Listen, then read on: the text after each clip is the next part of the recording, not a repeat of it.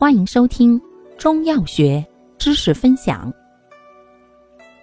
今天为大家分享的是骨伤科常用中成药化瘀消肿剂之跌打丸。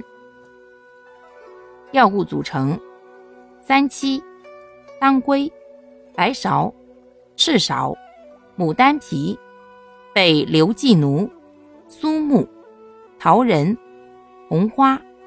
血竭、乳香、制末药、断自然酮、土鳖虫、烫骨碎补、续断、姜黄、醋三棱、甜瓜子、黄蜂、木通、桔梗、炒枳实、甘草。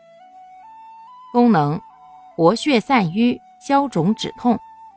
主治跌打损伤、筋断骨折。淤血肿痛、闪腰岔气。注意事项：孕妇禁用。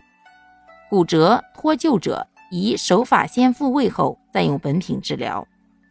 饭后服用可减轻肠胃反应，脾胃虚弱者慎用。感谢您的收听，欢迎订阅本专辑，可以在评论区互动留言哦。我们下期再见。